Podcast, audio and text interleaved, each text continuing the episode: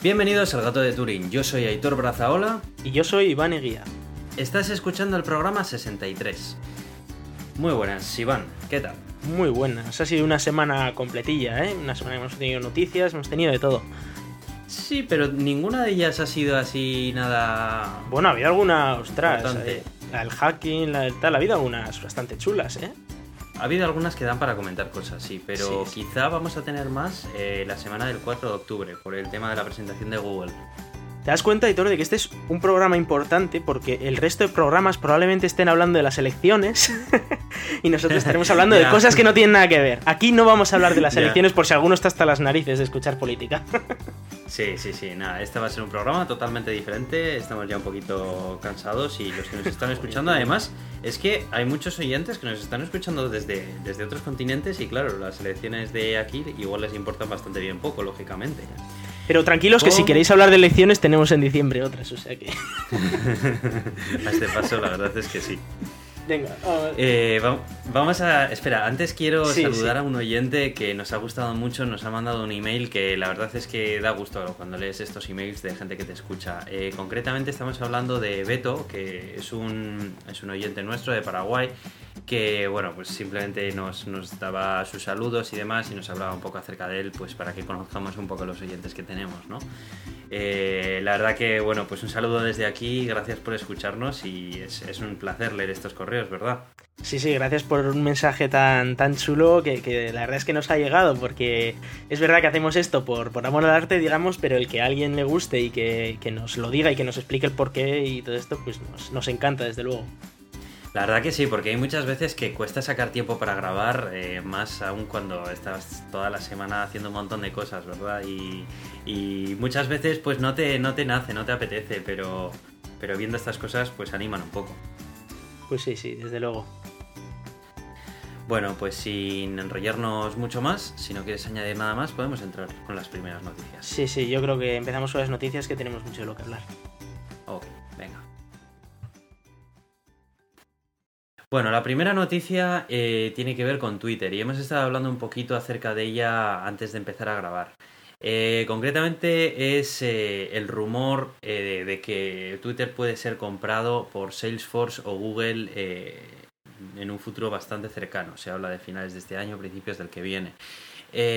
Twitter es una red social que siempre me ha gustado mucho y creo que a ti también, aunque bueno, luego más adelante tuviste todo el tema de desconectarte de redes sociales, ¿no? Pero creo que es una, es una herramienta muy buena para mantenerte al día acerca de todas las noticias que salen y, bueno, eh, estar muy informado acerca de, lo que está ocurriendo a tu alrededor en tiempo real, ¿no? Y hemos, hemos ido viendo cómo Twitter cada vez se ha ido, ha ido cambiando y, y si me preguntas a mí, yo te diría que no a mejor, precisamente. Lo que te estaba comentando antes era que cada vez me gusta menos por el tema de que cada vez que entro en mi timeline está más llena de cosas. Y ya no son tweets, son cosas. O sea, eh, cosas del tipo eh, lo que te has perdido, tal vez te guste, eh, los tweets, mira, pero no son los tweets en el orden cronológico, estos te interesan más porque creo que sí que te interesan más, ¿verdad? Mm, sí, te interesan más. Mm, espera, que hace un poco de scroll. Uy, un anuncio, pero un anuncio que ocupa 500 píxeles de alto.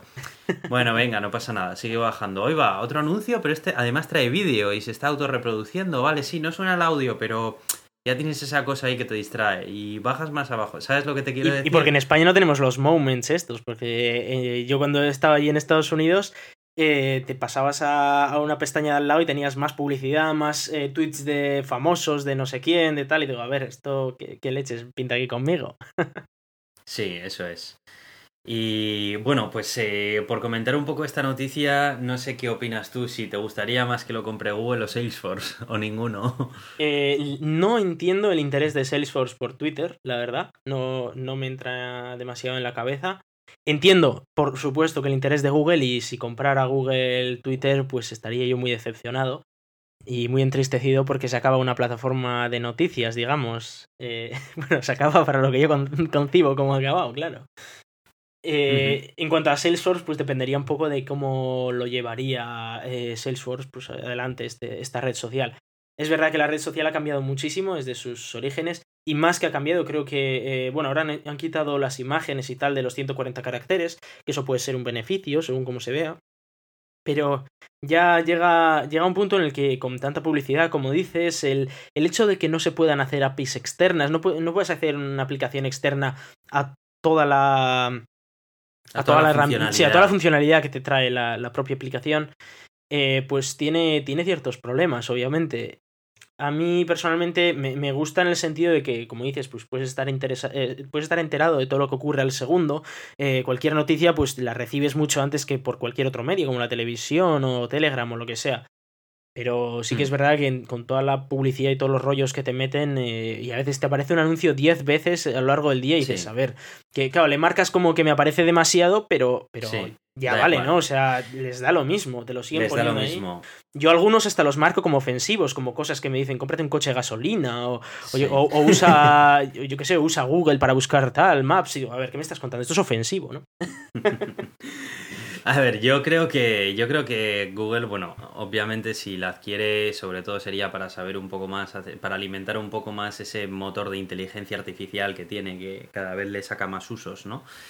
Y bueno, eh, lo vería claro y la parte que no me gustaría sobre todo de eso sería que es que se, se está haciendo, está monopolizando, está empezando a monopolizar ya un poco Internet, ¿no? Y a ver, que sus servicios son muy buenos y funcionan muy bien, pero a mí me empieza a dar un poco de pena que al final prácticamente todas las, páginas que más visita la, gente que utiliza el ordenador pertenezcan a dos o tres empresas. Eh, me parece que eso es una pena un poco, ¿no? Porque al final. Internet está dividido entre Facebook y Google. Claro, eso es. Como que todo el tráfico. Eh, parece, parece que Internet va a acabar convirtiéndose en Facebook y Google. Ya está. no hay más porque que eso. Si usas WhatsApp, estás usando Facebook. Si usas Facebook, obviamente estás usando Facebook. Si usas Google, usas Google. Si usas Twitter, ahora vas a usar Google también. Si usas Maps, usas Google. Si usas Gmail, usas Google. A ver, hombre, un poco. Vamos, yo por mi parte ya lo he dicho en algún otro episodio. Yo como buscador no uso Google, por mucho que alguno me ponga ahí en los comentarios que no se lo cree, no uso Google como, como buscador, uso DuckDuckGo, eh, como email uso ProtonMail, no uso Gmail. Eh, Twitter, pues bueno, ahí leo alguna noticia de vez en cuando, pero si lo comprara Google lo dejaría de usar. E, en el sentido de que hago un poco pues política en contra de Google, no es porque es lo odie. Por eso, lo harías por política en realidad, porque tampoco iría a cambiar mucho tu experiencia de usuario utilizando Google. Es más, me atrevería a decir que incluso hasta mejoran la plataforma. Puede que mejore, puede que mejore, sí, sí, puede que mejore un poco tu, experiencia de usuario, aunque tampoco creo, ha mejorado mucho, por ejemplo, DuckDuckGo como buscador, ProtonMail ya empieza a tener filtros, tal, dicen que para final de año van a tener dominios personalizados, multicuentas, tal, pues es ya un email completo, digamos. Entonces, mm, la verdad es que no lo necesito, no, no, no, he sentido nunca esa necesidad, excepto en dos, tres ocasiones al año, no sientes esa necesidad de decir, uy, es que si no uso Google no consigo lo que estoy buscando. Y son casos muy, muy, muy puntuales. Yo quizá debería de darle otra oportunidad a DuckDuckGo. Eh, Yo te lo aconsejaría. Sí, lo que pasa, ¿sabes lo que ocurre? Siempre me pasa esto, que al final eh, mm, yo primo mucho la productividad por encima de, de todo, te digo, muchas veces. Para el desarrollo tiene un montón de plugins que te aparecen cosas para desarrolladores, ¿eh? que te buscan documentación, cosas así. Sí, sí, lo sé, pero para, para mi uso personal eh, hay muchas veces que el encontrar una cosa en menos de 10 segundos marca la diferencia. Y eh, el hecho de llevar predefinido por defecto en mi teléfono de buscador a Google me hace que siempre pueda obtener los mejores eh, resultados de búsqueda, porque no se puede negar, es el mejor buscador que existe a día de hoy, aunque DuckDuckGo sea muy bueno y no lo discuto. Yo te, aconsejo que lees un... Lo que no, lo que no podemos negar es que, es que Google, con toda la información que maneja, es que es una bestialidad eh, lo, fino que puedes hilar con él, ¿no? Sí, sí, desde luego, o sea, eso, es su, su, trabajo, digamos. Entonces, yo lo que no me quiero encontrar es en situaciones en las que necesitas echar mano del móvil para buscar algo rápido porque tienes prisa y mm, encontrarte que, vaya, eh, no lo encuentro, no lo encuentro bien, tal, venga, voy a saltar a Google. O sea, ese tiempo me lo quiero ahorrar. Eh, por otro lado, me gusta o sea, no, estoy del todo contento con la idea, por lo que comentamos tú y yo, ¿no? Porque al final se monopoliza todo el tráfico de Internet en cuatro webs, en cuatro empresas y al final es lo de siempre. Pero bueno, quizá debería darle otra prueba a DuckDuckGo porque si bien es cierto que lo probé hace un año o algo así, estoy seguro de que con el equipo de desarrollo que tienen habrá mejorado bastante. Sí, mejora mucho y es más, lo ves mejorar casi mensualmente, ¿eh? es un... va mejorando mucho. Y yo personalmente pues lo único que uso de Google es Android y porque no tengo tampoco mucho más remedio, no hay mucha más alternativa. Mm. Digamos, no hay mercado libre de, de operadores móviles. ¿Ves? Me, pasa, me, ocurre, lo mismo con los mapas. Eh, aunque aunque Apple Maps al principio fue muy criticado, y la verdad es que eh, con razón, eh, está mejorando ya pasos muy grandes los datos que tiene y la representación y de todo.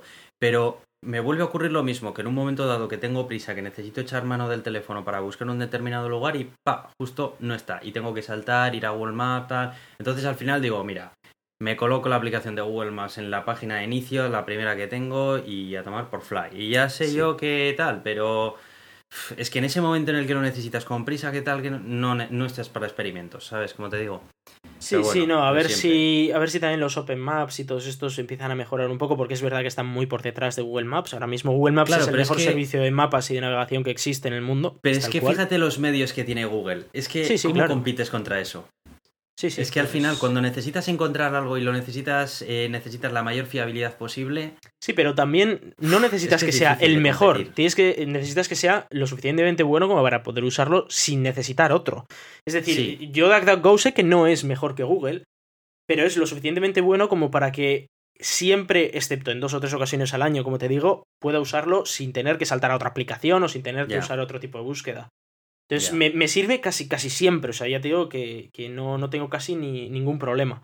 De esa manera que ProtonMail, pues lo uso como email porque me sirve para prácticamente todo. Y para lo único que no lo uso es para multi-accounting en, en, dominios, que es lo que vamos a tener ahora a final de año. Entonces, no, no, lo, no es tan necesario, digamos, ese, ese Google. Sí, que, es verdad que es lo más conocido. Que, tenga, que, sea súper completo. Necesitas que sea lo suficientemente completo como para no tener que ir a buscarte la vida a otro lado. Eso es. Mm. Eso es lo que yo considero. Y siempre, siempre intento, dentro de ese marco, acercarme todo lo posible a, lo que yo opino, lo que yo considero que se debe usar. Es decir, pues no uso Chrome, uso Firefox. ¿Por qué? Porque Firefox es suficientemente bueno como para no necesitar Chrome. Cosas así. Bueno, vamos a pasar a la siguiente noticia y también es acerca de eh, una de estas eh, gigantescas compañías ¿no? de Internet que... Ya no tan gigantesca, pero... Sí. Ya no tan gigantesca. Eh, se ha venido a menos y hemos visto cómo ha tambaleado muchísimo a lo largo de los últimos años. Estamos hablando de Yahoo. Y por hilar un poco con la noticia que hemos estado comentando antes, una de, los, de las cosas malas que puede tener que sea, que sea una empresa tan grande la que centralice una gran cantidad de datos de Internet es esta, que si la hackean pueden hacer muchísimo daño. Y es exactamente lo que ha ocurrido. A ver, eh, por suerte, por desgracia, depende a quién le preguntes, Yahoo a día de hoy pues se ha venido mucho a menos, ¿no? Y cada vez, cada vez son menos personas las que utilizan sus servicios, aunque bueno, siguen teniendo servicios como Flickr y que cada vez. Y que mucha gente tiene cuentas olvidadas por ahí en Yahoo, algunos emails antiguos y tal. Sí, eso iba a comentar después. Eh, que claro, tu cuenta, si utilizas Flickr, utilizas Yahoo, porque Flickr funciona con una cuenta Yahoo. Y puede que digas, no, yo Yahoo no utilizo, pero igual hay mucha gente que ahora mismo nos está utilizando y dice, ah, pues mira, Yahoo no utilizo, pero sí que es cierto que yo tengo una cuenta de Flickr. Bueno, pues te has podido ver afectado por el hackeo. Si bien es cierto que este hackeo no ha sido de ahora, ha sido en 2014, pero ahora parece ser que se ha hecho público. Se han hackeado 500 eh, millones de cuentas han sido afectadas. Al menos, sí. Sí, al menos. Eh, la compañía está notificando por correo electrónico o los métodos de contacto que dispongan en la cuenta los usuarios que han podido verse afectados. Entonces, eh, es muy probable que si tú estás entre ellos hayas recibido algún tipo de notificación. Si no, luego existen también servicios de estos tipo Half Five Pound y, así. Sí, eso es. Que por cierto, eh, yo hace poco lo probé y resulta que yo estaba en una de esas cuentas de MySpace que se sí, sí, bueno, ahí hemos estado todos, yo también. Que ya ni me acuerdo, porque fíjate. Yo ni sabía tampoco, sí y de repente aparecía ahí y digo, mira, entre MySpace, tú, de las narices. Bueno, por suerte utilizo una contraseña totalmente diferente para cada uno de los servicios que estoy registrado, así que bueno, mm. que sepes que en esa me da igual. Sí, aquí algunos, si, si está afectado o alguna vez ha usado Yahoo y tal, lo más recomendable es primero que cambie esa contraseña de Yahoo y segundo, que cambie la contra si esa contraseña la ha usado en algún otro servicio, que cambie en ese otro servicio la contraseña también, porque está comprometida. Eso es. Eh, inmediatamente, si tienes una cuenta de Yahoo y te importa bastante o lo que sea, yo os recomendaría que entraseis y cambiaseis la contraseña. Eh, os haya notificado o no. Y, luego, bueno, la curiosidad de que ya es, es, considerada la filtración más grande de la historia, porque hasta ahora era la de MySpace con 427 millones de cuentas, y esta, como son más de 500, pues la ha superado. Qué barbaridad. Que es, un récord, pues. Encima de MySpace, es cierto. Sí, sí, 500 eh, millones de perfiles. Es muchísimos, ¿eh? Son muchos, parece que no, pero ostras, 500 millones. Ya les gustaría a muchos servicios tener 500 millones de usuarios. Hmm. Parece ser que le echan la culpa a alguien que pertenece a otro gobierno, no sé qué, bueno, no sé, han mencionado algo de eso, pero tampoco lo han dejado muy claro. Yo no sé si lo quieren utilizar como arma arrojadiza o chivo expiatorio de algo, pero eh, algo, algo de esto comentan. Están echándose la culpa entre gobiernos. Personalmente, eh, robar 500 millones de cuentas, aparte de la dificultad técnica que existe para hacer el hack, eh, tienes que estar descargando esas cuentas el tiempo suficiente como para descargar las 500 millones, ¿sabes? Que no es que digas, oh, es que he descargado 20.000 y se me descargan en 30 segundos. Es que tienes que ir descargando toda la información de las cuentas, que son 500 millones de cuentas. Eso igual hasta un día descargando cuentas y nadie se ha enterado aquí. Sí, sí, es que... Me parece una cagada importante. Es que encima eh, se incluye eh, bueno, eh, conversaciones, fechas de nacimiento, números de teléfono, nombres reales. Es muchísima información. Igual son dos teras de información si te descuidas. y alguien ha estado descargando eso de los servidores centrales de Yahoo sin que nadie se entere. Eso es preocupante. ¿eh? Claro, ya sabes, ya sabes encima que Yahoo hace poco ha sido comprado por Verizon, por la operadora americana, ¿no? Claro, imagínate. Va a ser una fiesta. Como sentado. como le ha sentado. Veréis que la nueva empresa que se compra, pues. Sí, no, de hecho pues ya debió tener algunas demandas. No sé exactamente Verizon, pero sé que ha tenido bastantes demandas. O sea, le va, a, tocar pagar a Yahoo y en este caso a Verizon, que es la empresa que la ha comprado, le va a, le va a tocar pagar un montonazo de dinero.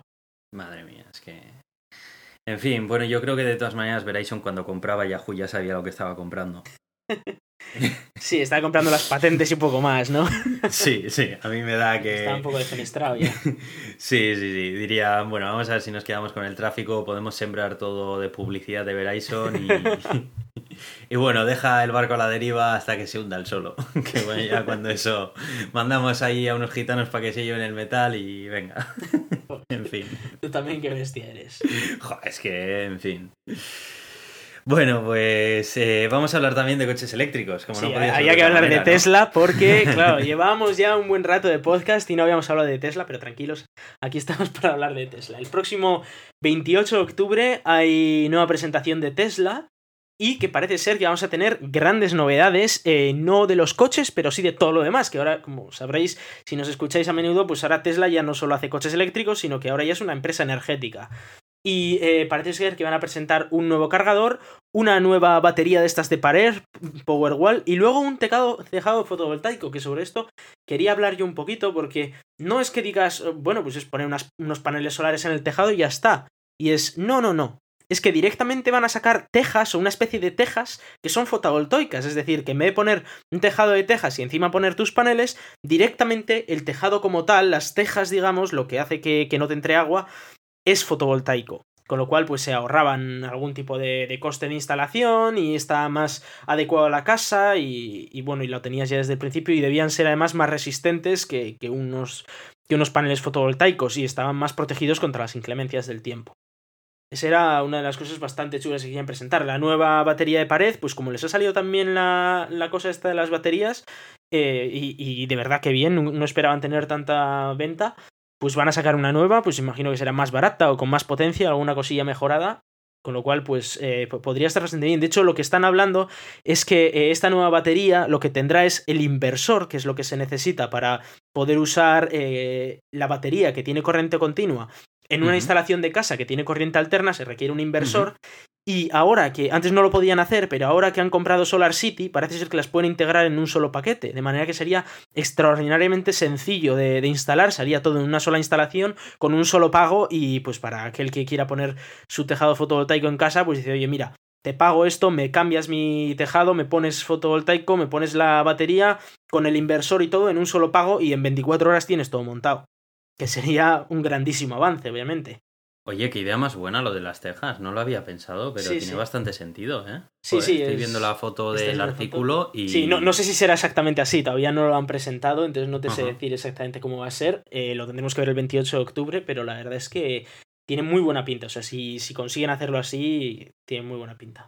Quiero saber un poco a ver cómo lo cómo se tienen pensado el tema de las tejas, porque claro, unas tejas también requieren de bastante tienen que estar muy bien pensadas para las inclemencias del tiempo y para todo. O sea... Sí, pero también es verdad que eh, cuando ponían los, los paneles fotovoltaicos, uno de los grandes problemas que tienes es que es un cacharro que sobresale del tejado y que encima está enganchado al tejado. De manera que, eso, con un viento, es, una vela, básicamente. En cambio, si está ahí pegado, pues aguantaría mejor ese tipo de inclemencias del tiempo. Obviamente, si se le cae algo encima, como un árbol, yo que sé lo que se le puede caer a un tejado encima, está arriba, ¿sabes?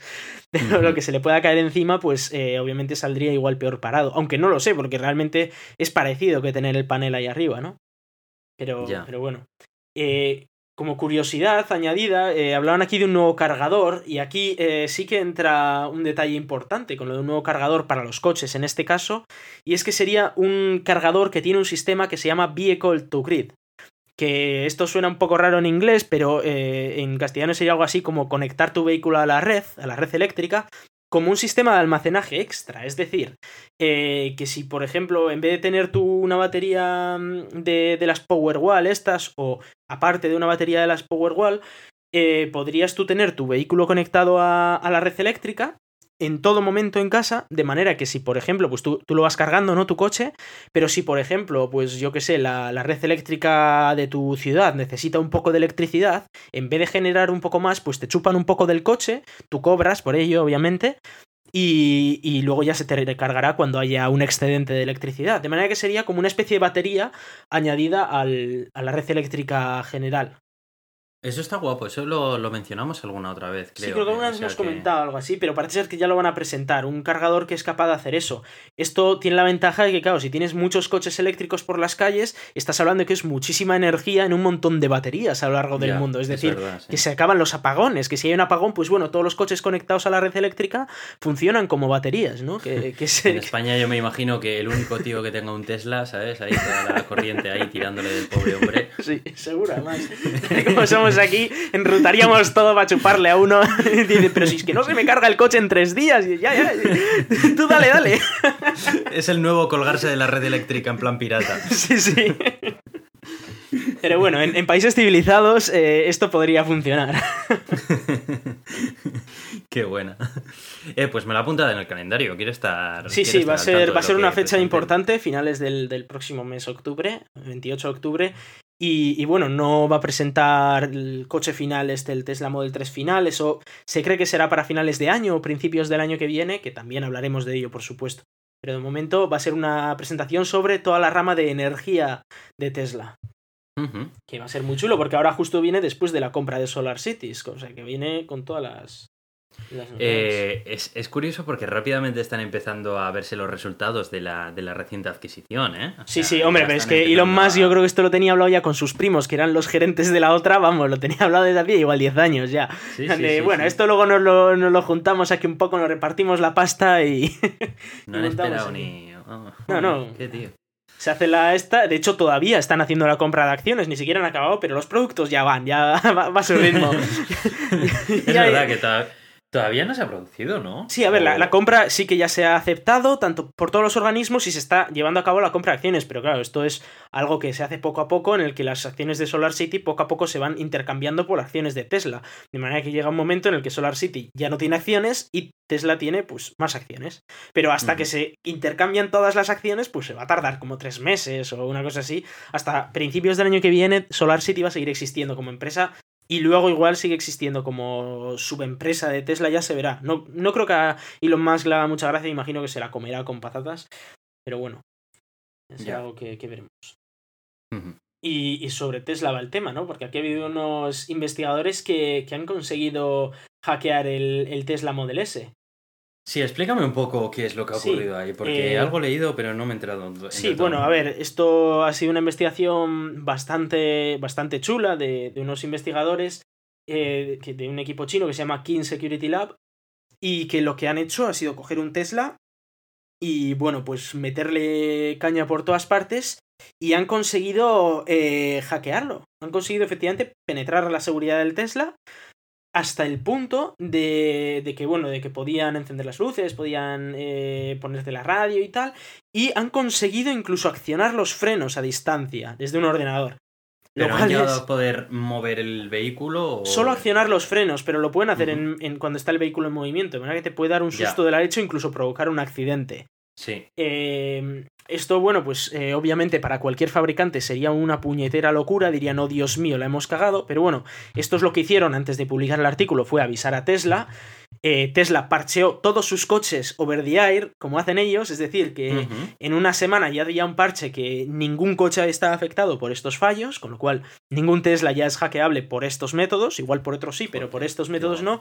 Eh, en cualquier otro, otro fabricante les habría tocado a todos ir hasta el taller para que les instalaran con un pendrive o alguna movida, pero no, Tesla funciona todo ahí por, por el aire, ¿no? Te lo ponen por 3G y está todo arreglado. Y luego publicaron el artículo.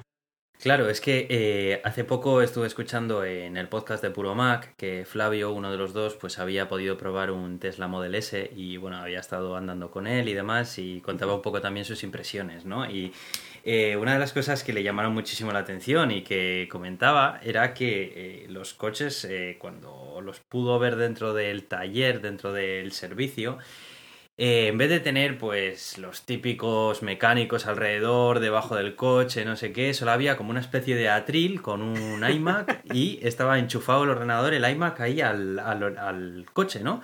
Y estaba realizando todo el mantenimiento desde el iMac.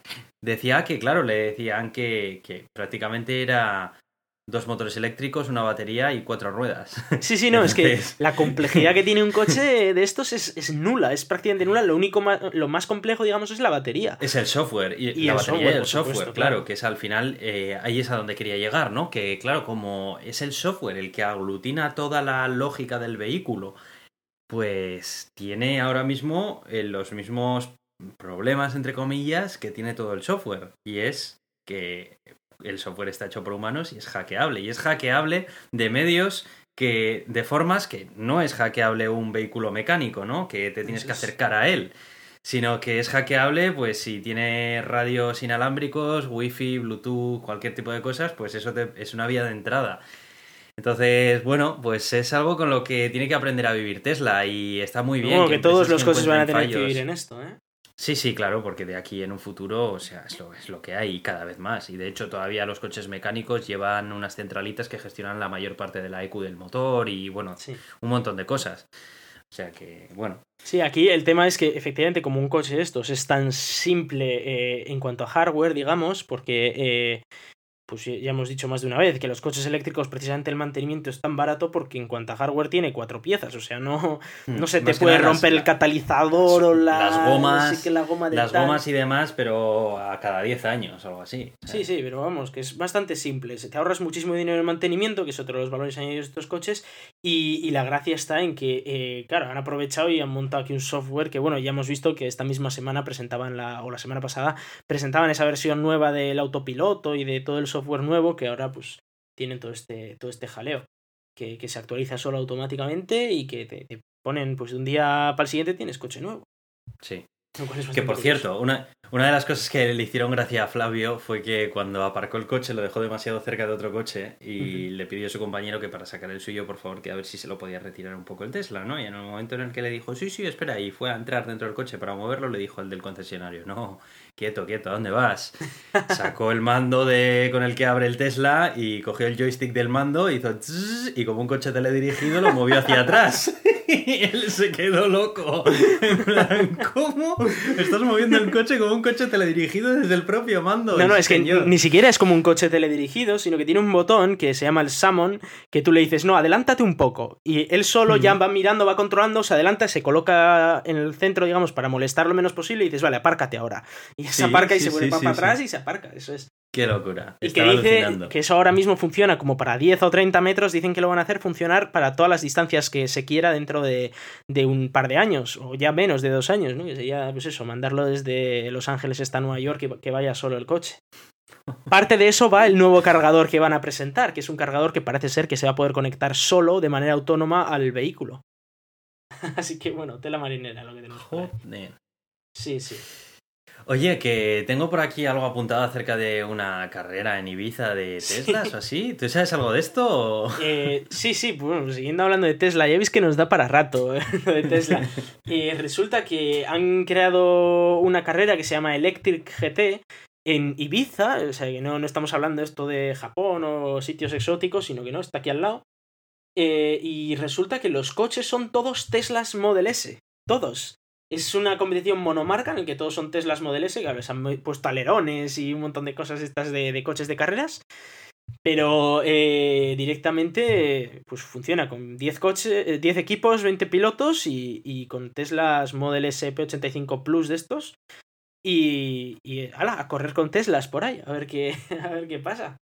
Oye, ¿has visto la preparación que llevan los Teslas que utilizan esta carrera? Porque molan mucho. O sea, molan mucho. muchísimo. Y ojo cuando los cambien por Teslas Model 100D de estos que. 100P. Que... Eh, hay un vídeo en la entrada que hemos dejado que se puede ver la presentación de la, mm. de, la carrera, ¿no? Y bueno, se ve un poco las imágenes de los Teslas con la preparación de, pegatinas, de alerones, ruedas y demás. Y es que, vamos, no le hace... O sea, puede competir perfectamente de tú a tú con la estética de cualquier otro de coche de carreras convencional. Sí, sí, ¿eh? sin duda. Sí, sí, es un coche de carreras, sin ninguna duda. Como curiosidad, nadie va a tener que llevar tapones en el. en el este porque no suena ahí el. sino que no suena. Los ves pasar, pero no suenan. Estoy viendo cómo manejan eh, la, consola central del vehículo, que es una gran pantalla táctil con los guantes. Y hasta los guantes Claro, hasta los guantes tienen que ser especiales para que. Porque imagino que la pantalla es capacitiva. Es capacitiva, sí, sí, 17 pulgadas de, pantalla capacitiva tiene, vaya tela. es que tienen que ser unos guantes especiales de carreras para poder utilizar esa pantalla con los guantes. Sí, sí, serán guantes con la punta capacitiva o cosas de estos que suelen tener. Muy guapo. Creo que además lo van a emitir también en modo de realidad virtual o algo así. Eh, he mirado. Vaya tela. Imaginas ponerte unas gafas y parece que vas ahí dentro del coche. Buah, eso tiene que molar muchísimo, ¿eh? Que por cierto, un día deberíamos de hablar acerca de la, de la realidad virtual, los usos que puede tener más allá de los simples videojuegos. Porque imagínate poder vivir una eso, Aitor, lo hemos hablado muchas veces y eso se reduce al porno. No, no, no, pero no estoy de acuerdo. Pero, joder, vivir una carrera como esta es como si estuvieras en la cabina del copiloto. Tiene que ser una. Tiene que ser una pasada eso. Sí, sí, tiene que ser muy chulo, la verdad, sí, sí. En fin. Y, bueno, vamos a seguir hablando de coches eléctricos, pero dejamos de hablar un ratito de Tesla y de Elon Musk para centrarnos en, en Chevrolet o en Opel en el caso europeo. Y es que eh, ya se han presentado las autonomías en ciclo EPA, que recordemos es el ciclo que digamos es más em, realista, porque el ciclo europeo, pues son, vamos a llamarlos optimistas, pero bueno, es como una risa lo que dicen ahí. Pero hmm. eh, el ciclo EPA, que es el, estadounidense, es relativamente realista. Eh, yo personalmente con mi coche pues consigo hacer como un 80-90% de eficiencia respecto a este ciclo. Eh, lo cual, pues bueno. ¿Cómo se puede medir esto? Esto lo que hacen es, les meten en un, en un, túnel del viento, les meten en una serie de, de, de, rodaduras y tal, y pues van haciendo cálculos, pues si va a no sé qué velocidad, a ver hasta dónde llega, y con este viento y tal, y pues más o menos hacen los cálculos de, que, de cuánto aguantaría esa autonomía. Eh, le han hecho unas pruebas, es verdad que no han sido unas pruebas digamos, del todo mm, correctas porque por autopista dicen que van a 77 por hora y, hombre, pues no sé tú, pero yo por la autopista no voy a 77 por hora. No me gusta correr, pero a 77 por hora es que te comen. De hecho, es casi casi ilegal. Creo que 60 es el mínimo. Sí, que, claro, sí eso es. es. es. un movidón. Eh, pero bueno, están hablando de que se podrían superar incluso los 400 kilómetros de autonomía. Estamos hablando de un coche de segunda generación que en Europa se va a llamar Opel Ampera E y que sale un año antes que el Tesla Model 3. Sale ahora a finales de este año. De hecho, creo que lo iban a presentar a finales de septiembre o finales de octubre. O sea, estos meses lo van a presentar en Opel. En Estados Unidos sale por la mano de Chevrolet. Y, es un coche que eso, va a tener. Eh, yo, para ser razonable, digo que va a tener unos 320, 330 kilómetros de autonomía reales. Eh, si lo usas así de manera habitual, autopista y tal, que es una autonomía muchísimo mayor que las actuales que están existiendo, de ciento y algo y tal. Eh, que se, está al nivel del Tesla Model 3 o incluso un pelín por encima en autonomía y sale un año antes, con lo cual le puede quitar muchísimo, muchísimo mercado. Y como curiosidad es que eh, el coche pesa 1600 kilos, eh, los coches eléctricos, algo que hay que saber es que pesan muchísimo más que un coche de gasolina por la batería. Eso también les da en parte de seguridad porque estás más pegado al suelo. Pero eh, lo curioso es el consumo, porque claro, un coche que pesa 1600 kilos, que puede hacer 400 kilómetros o 350 kilómetros, y estaban hablando de un consumo de 13,4 kilovatios a los 100 kilovatios hora a los 100 kilómetros. Que esto... tengo, que empezar a, tengo que empezar a entender un poco esa, esa relación, porque ahora estoy más familiarizado con, sí, con litros, litros por cada 100 kilómetros, pero claro, sí. esto me viene nuevo. Kilovatios hora es una medida de energía, digamos que significa que si, si estuviera una hora consumiendo eh, una potencia de de 13,4 kilovatios, pues eh, toda la potencia, que, toda la energía que consumiría sería esos 13,4 kilovatios. Sí, hora. sí, lo que me falta es el marco de referencia. Sí, no, el, el, el, hacerte una idea con un coche de gasolina.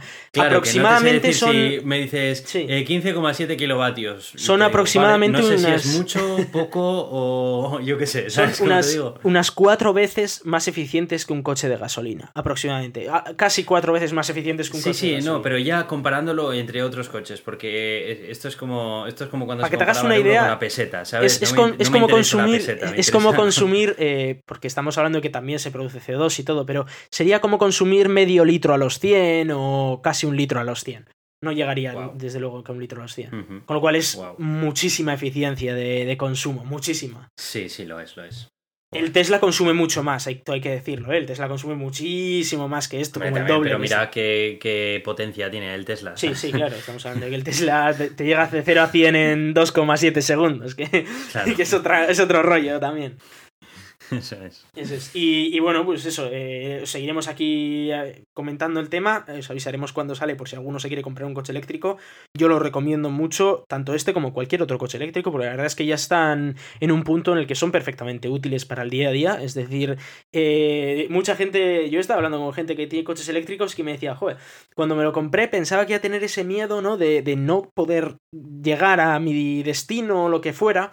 Pero luego dicen, joder, es que como lo cargo todas las noches en mi garaje comunitario o en mi garaje particular, porque otra cosa que hay que decir, eh, instalar un punto de recarga en un garaje comunitario, aunque todos tus vecinos se opongan, les puedes decir, oh, tururú, y da igual porque tú puedes poner un punto de recarga legalmente y te pagan mil sí? euros del punto de recarga. Sí, aunque todos se opongan, da igual, porque legalmente tú solo tienes que avisar. Eso sí, los gastos corren de tu parte, excepto los primeros mil, que, mil euros que te los paga el Estado.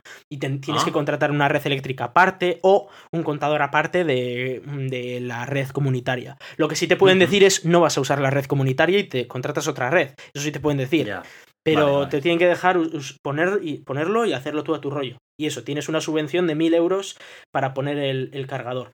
En el caso es que toda esta gente me decía, no, yo lo cargo todas las noches, entonces todos los días tengo el depósito lleno y nunca lo vacío. Es decir, pues un día normal, que es que te haces 50, 100 kilómetros de normal, digamos, Mm. de ir al trabajo, de hacer Sí. Pues los recorridos que tengas que hacer a diario, incluso ir a alguna ciudad cercana o lo que sea. Eh, aquí Sí. en Euskadi es muy típico la gente que se va a Castro, a Laredo, a estos sitios. Ir hasta allí y volver te lo puedes hacer en la mayoría de, de coches de segunda, en los de segunda generación en todos. En los de primera en algunos también. En los de segunda hay que recordar que el primero es este precisamente, el que estamos hablando ahora, el, el Opel Ampera E aquí en Europa. Y el segundo que saldrá pues probablemente sea el Tesla Model 3 te lo puedes hacer sin ningún problema y luego como todas las noches lo cargas, al día siguiente vas a tenerlo otra vez lleno. En realidad me recuerda un poco a lo que me pasaba también con el Apple Watch, que aunque estemos hablando de cosas totalmente diferentes, eh, la cosa esta acepto de que que, el, el miedo aquel que había, ¿no? De que, jo, que dura día y medio. la al principio se decía un día, pero luego en realidad dura día y medio perfectamente la batería Ujú. o más incluso, ¿no? Sí. Y al final dices, si es que me da igual, yo nunca bajo de la batería de un 40%, porque como todas las noches me lo quito y lo coloco en el cargador, Ujú. es que me da igual. En cuanto me levanto lo cojo y está la batería al 100%. Cuando llego a casa, todavía muchas veces me la encuentro al 50%. Y cuando llego a casa por la noche, después Sí, de utilizarlo todo el día. Es verdad que en, dices, en el "Este caso de ese 50%, reloj... ¿Qué hago con él? No- Va, lo coloco otra vez al cargador y al día siguiente lo agarras y otra vez al 100%. Entonces, No quiero cambiar mucho igual. de tema, pero en el caso del reloj, a mí que es verdad que me gusta dormir con él, primero por las alarmas que me pongo y segundo porque también me mide los sueños y todo esto y cómo duermo. Pero bueno, es verdad que, que en el caso de un coche, la mayor parte del tiempo va a estar aparcado. Con lo cual, es verdad que si no tienes garaje, dejarlo en la calle pues puede ser un problema porque no hay manera de cargarlo y solo tienes solo puedes hacerlo poniéndolo en puestos de recarga pero cualquier persona que tenga un garaje tanto comunitario como particular lo deja cargando a la noche y, todos los días va con el depósito lleno, digamos. Es como hmm. todos los días sales de casa con el depósito lleno y, no tienes que llenarlo en todo el día. Y al día siguiente otra vez depósito lleno. Entonces, no es que estés pensando en si vas a llegar, es que ni siquiera recargas el coche. En un, no, no, tienes que pasar por la gasolinera, digamos. O sea, que es, una perspectiva muy distinta. Es verdad que si quieres hacerte un viaje, pues desde Bilbao hasta Málaga o a saber hasta dónde, pues hombre, eh, ahí ya obviamente tienes unos problemas de que igual tienes que dejarlo cargando una, una, hora, dos horas en los puntos de recarga rápidos o cosas así. Y es verdad que no hay muchos puntos de recarga comparando con gasolineras, por ejemplo. Pero vamos, que, que no es para nada un problema. sino para, para dos o tres viajes al año te puedes coger incluso un coche de alquiler, que no es una locura. Entonces, eh, yo personalmente eh, aconsejaría a la gente, me acuerdo que estuvimos eh, hace, hace unos meses en Madrid en un evento de coches eléctricos, pude probar el Renault Zoe y el Nissan Leaf y la verdad es que es muy tranquilo de conducir, conduces muy, muy, muy a gusto y te cambia bastante. ¿eh? La ¿Saliste a la carretera con ellos? Sí, sí, sí, claro, claro. La carretera por el medio Madrid encima, ¿eh? con todo el tráfico y todo el rollo. Y probar también la aceleración, que es mucho más bestia que en un coche normal. Em, ves ese, ese, nuevo punto de vista y la verdad es que a mí me daban unas sensaciones, sí que es verdad que yo tengo un híbrido, entonces pues bueno, no son tan bestias como cuando usas uno de gasolina y pasas a un eléctrico, pero eh, sí que es verdad que se, se, nota, o sea, notas que es mucho más agradable de conducir y, eso, y que para andar por ciudad, para andar por. para ir al trabajo, lo que sea, mm, cubre más que de sobra todas las necesidades. Y muchas veces ese precio de más que pagas, porque los coches eléctricos es verdad que son un poco más caros, te lo ahorras luego en mantenimiento y en gasolina después, porque ya os digo que, que, vamos, la tarifa de la luz de casa te sube un poquito, pero ni mucho menos es comparable a lo que te cuesta la gasolina. Y, luego eh, está el tema de, de, que te ahorras el mantenimiento porque esto, precisamente el mantenimiento que tienes de risa, vamos. Bueno, yo creo que ya se lo has vendido los coches eléctricos a más de un oyente que tenemos, o sea... Ojalá, ojalá, a, ver si, a ver si es verdad. Bueno, vamos a dejar de hablar de coches eléctricos y vamos a hablar acerca de un tema que está de actualidad. yo que pensaba que no íbamos a hablar de elecciones, ¿eh? pero bueno. Y es las elecciones, pero no voy a hablar acerca de las elecciones en sí, sino voy a hablar acerca del proceso de las elecciones en un determinado caso muy concreto, y es el de los astronautas. ¿Sabías que los astronautas también votan? Hombre, son ciudadanos de sus respectivos países. Perdona. Reformulo la pregunta. ¿Sabías que también votan cuando están en servicio en el espacio? Pues eh, nunca me lo había planteado, la verdad, pero cuando he leído el título he dicho, pues tienen que tener algún método de, de votar, porque claro, si quieren votar, están en el espacio, pero son ciudadanos y tienen que poder votar. ¿Cómo lo hacen? Pues sí, señor. Bueno, pues sorprendentemente, los eh, astronautas cuando están en el espacio tienen más facilidad de votar que cuando yo estaba de Erasmus en Finlandia. Partimos bueno, eso, eso no es difícil teniendo en cuenta cómo es el sistema de voto rogado en España, ¿eh? fuera del país. Entonces, bueno, pues la verdad es que eh, les envían las papeletas vía correo electrónico seguro en PDF. Eh, lo que no está especificado, lo que no han publicado es ese protocolo seguro que emplean en el correo electrónico que, les envían. Pero supongo que tendrá algún tipo de relación con algún tipo de certificado eh, que utilicen con sus con sus tarjetas de identificación, tipo DNI o lo que utilicen. Y pues simplemente rellenan ese PDF y lo devuelven a través de ese sistema de PDF de, correo electrónico seguro. Es algo que me sorprende muchísimo porque me parece tan simple la tecnología y, que no se está empleando ya. Hombre, porque la privacidad ahí es nula, ¿eh? Ahí eh, cualquiera le puede leer el voto. O sea, eh, aquel que reciba ese PDF, que será el que al final añada el voto en donde sea, sabe que ese astronauta ha votado a no sé quién. Mm, sí, pero bueno, yo supongo que los correos electrónicos allí se les están enviando desde algún tipo de sistema automatizado, de alguna forma. Es Estados el caso es que se hace así. El caso es que se hace así. Y el tema es que, claro, eh, la NASA pone especial hincapié en que no se haga público nada de las votaciones, porque, claro, en Estados Unidos los militares y los astronautas son héroes nacionales. Entonces, Aquí en cambio los tenemos renegados ahí a, temas de investigación muy raros. Eh, el hecho de que se conozca a quién está votando eh, los astronautas o lo que sea, pues puede condicionar a un montón de gente, ¿no? Que sigan, y, sigan su opinión y apoyen a ese, candidato o, no, o que no lo hagan, ¿no? Entonces eh, lo realizan mediante ese sistema de correo electrónico seguro y bueno, pues lo hacen intentando que, tener la mayor privacidad posible dentro de la estación espacial. Tal y como lo veo es que lo que no quieren es que se haga público al público general, pero ahí la, la gente lo sabe, o sea, es decir, los aquellos que estén encargados de, de enviar ese voto o lo que sea, lo, lo saben. Tienen que saber. Mm, no, si es la propia persona la que lo rellena y lo envía. Sí, pero bueno, alguien lo tendrá que leer, seguro. Yo supongo que eso irá, se procesará de forma Aunque sea un proceso que automático, ninguna quedará un por registro por ahí, seguro, seguro. Sí, sí. Ese es el mayor problema a día de hoy, ¿eh? con las votaciones que esa, electrónicas. al final es la problemática de siempre, la- las votaciones electrónicas. Pero bueno, supongo que habrán, habrán pensado en algo. No lo sé, no está, no está tan especificado en el artículo que hemos añadido. Lo he incluido porque la verdad es que me ha llamado la atención porque es, es, es una casuística que nunca se me había ocurrido. De tampoco es que tengamos astronauta astronautas en el espacio como para que voten, o sea que... Que si no, imagínate, tener que votar como tres veces al año y demás. Aunque bueno, también te, también te digo que a este ritmo, si tiran un astronauta el año que viene, también tendrá la oportunidad de votar. O Varias veces, además, si quiere, ¿eh? sí, sí, aquí tranquilos que, que votamos cada tres meses o cada cuatro votamos, no pasa nada. Que me parece bien, ¿eh? La selección, la democracia está muy bien, pero estaría bien que fueran para otro tipo de decisiones más que para que se hagan los mismos otra vez, pero bueno.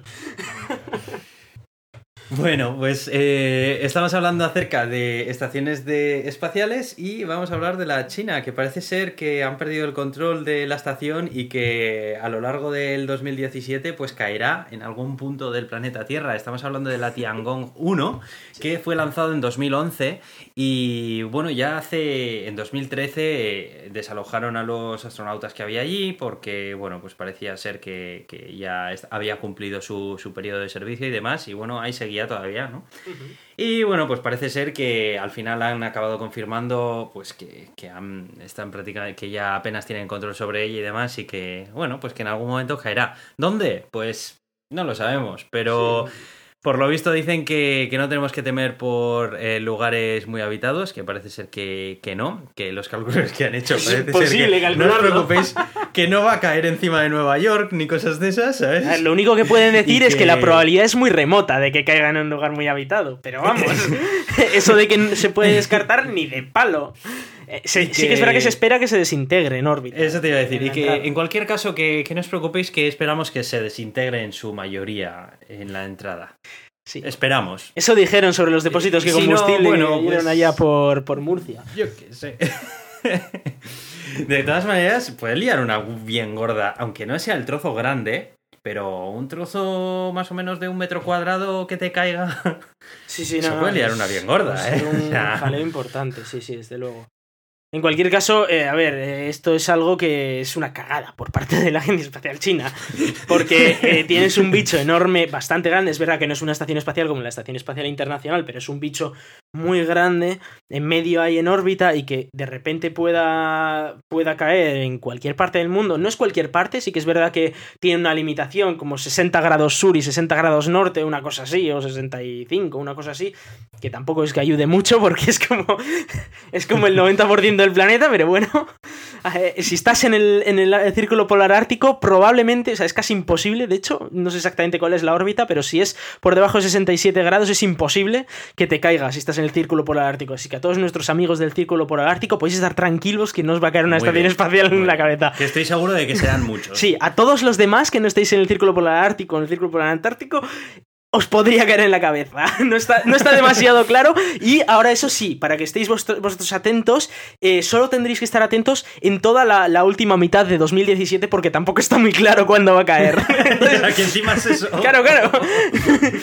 No es bueno, pues parece ser que a finales de 2017 puede caer esto en alguna parte del mundo, eh, en, la, en la región central, digamos, entre los menos 60 y más Bueno, 60. tenemos que agradecer a, a China por añadirle esa emoción a nuestras vidas, Sí, sí. porque hace, hace que veas la vida de otra forma. Sí, como, como suelen decir, oye, hay un 70% de probabilidades de que caiga en el agua porque hay un 70% de agua. Entonces, probablemente caiga en el agua, pero bueno, igual no, ¿eh? nunca se sabe. hay un 30% de probabilidades de que caiga en tierra y, y de que caigan zonas habitables, pues menos, pero, pero también existe.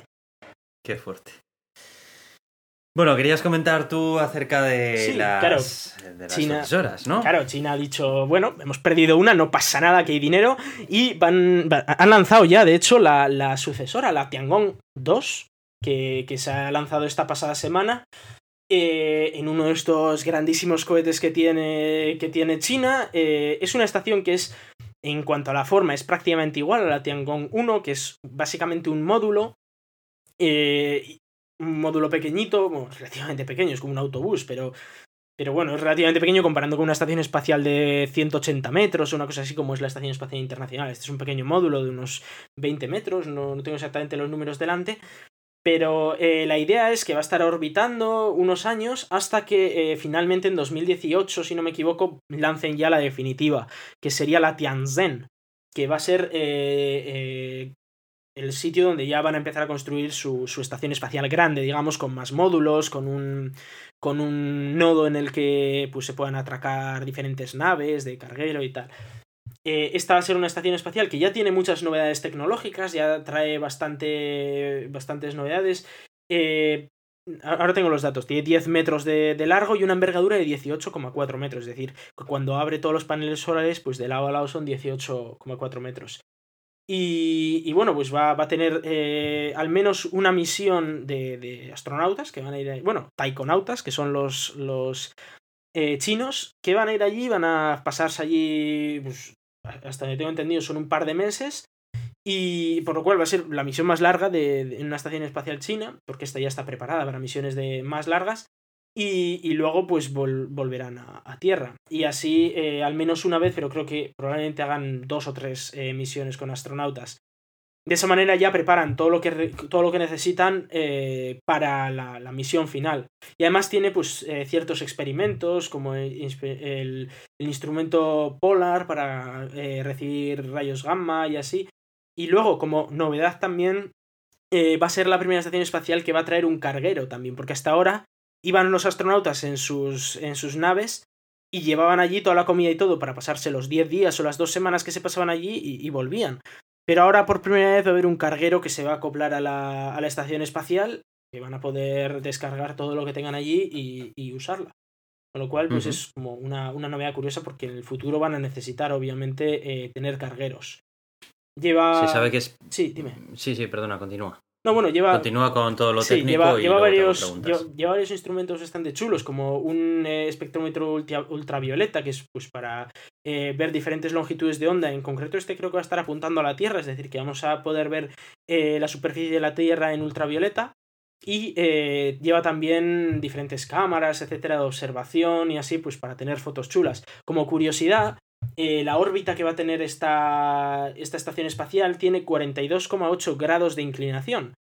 Eh, esto, esto significa que si se cayera como la, la Tiangong 1, eh, aquí nos podría caer, pero no sería excesivamente probable. Es decir, nosotros estamos, por ejemplo, aquí en, Bilbao a unos 40, 41 grados de, de altura, con lo cual el límite estaría en 42,8.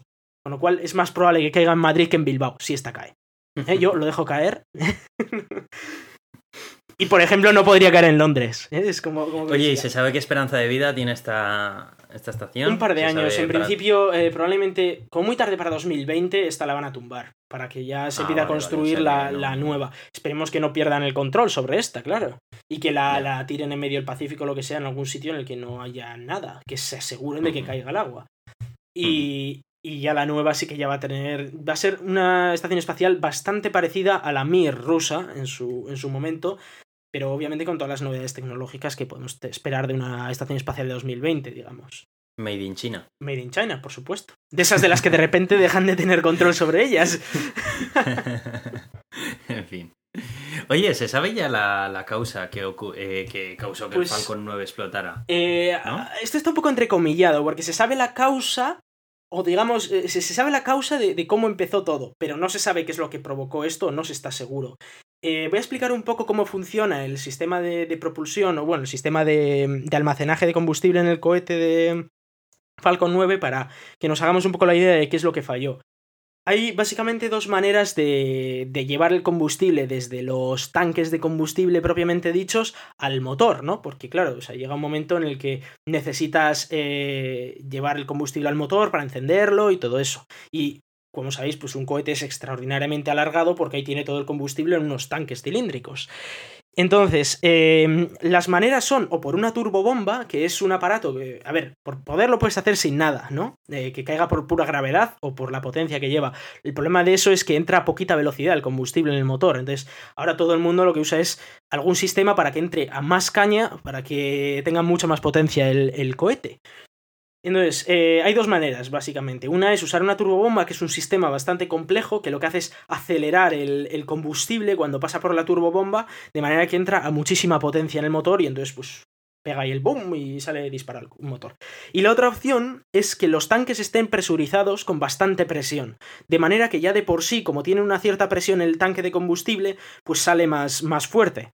Esto significa que las paredes del tanque de combustible no solo son para aguantar el combustible, sino que tienen que aguantar la presión de algún gas que, metas pues, para, presionar ¿no? el, propio combustible. Además tienes el problema de que esto no lo puedes usar en un tanque de hidrógeno, por ejemplo, porque el hidrógeno necesita estar a una temperatura de 5 grados, digamos, o de 6 grados Kelvin, estamos hablando, para estar líquido. Y, todos los gases que existen a esa temperatura son líquidos también, con lo cual no, no metes un gas. Y eh, bueno, sí que es verdad que se podría usar helio en ciertas condiciones, pero es un poco peligroso porque se te puede convertir en líquido.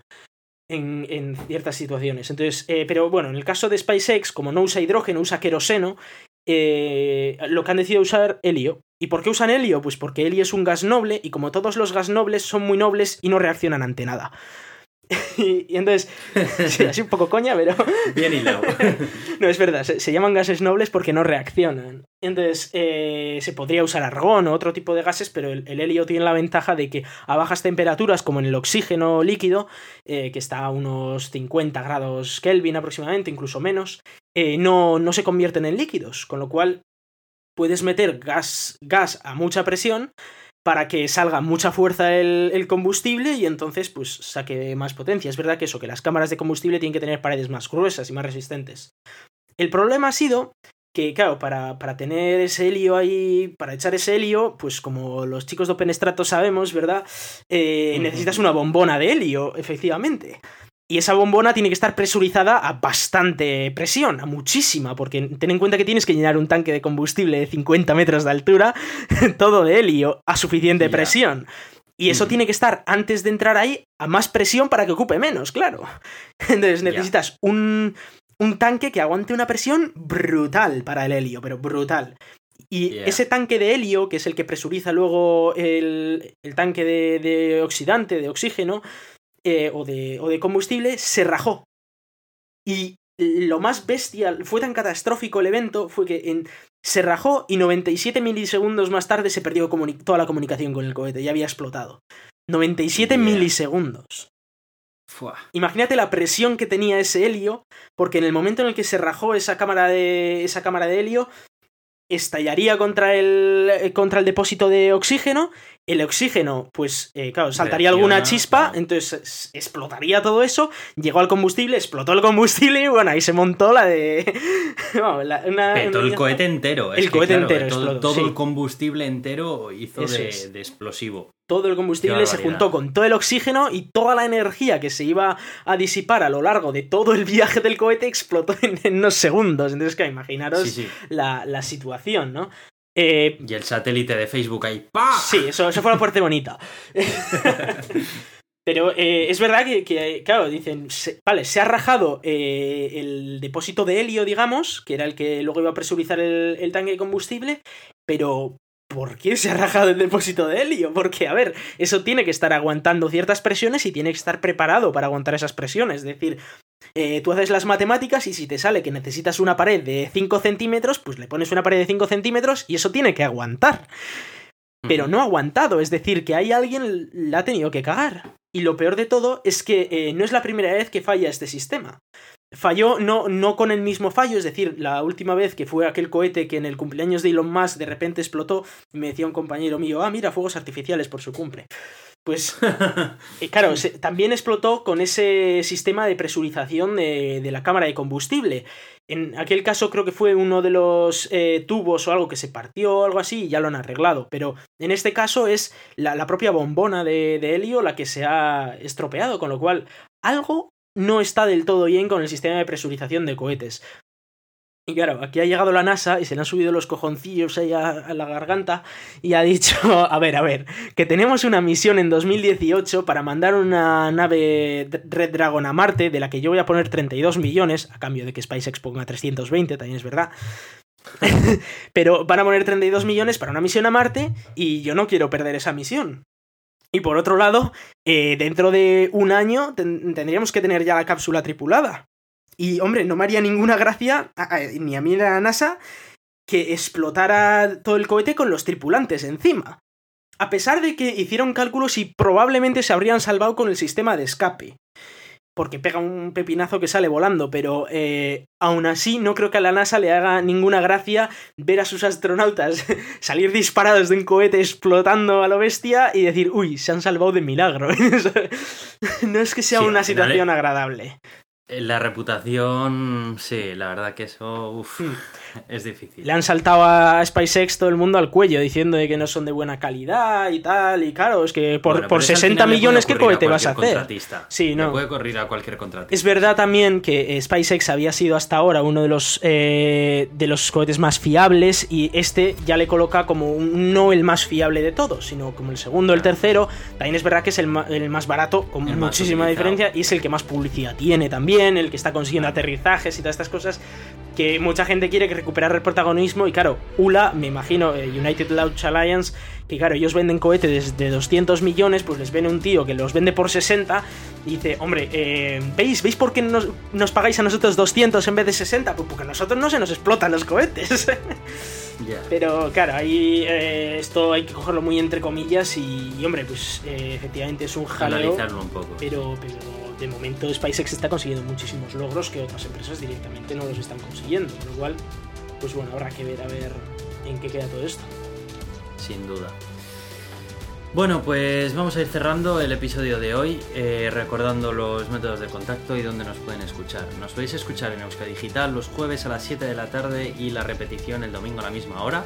Nos podéis escuchar también en Radio Podcastellano a la hora que salgamos y nos podéis mandar vuestras dudas, comentarios o sugerencias a elgatodeturin.gmail.com Estamos en Twitter como arroba el gato de Turing, tenemos una página en Facebook y nos podéis escuchar en iTunes y en ebooks. Yo soy Aitor, arroba cronosnhz en Twitter. Yo soy Iván. Muchas gracias y hasta la semana que viene.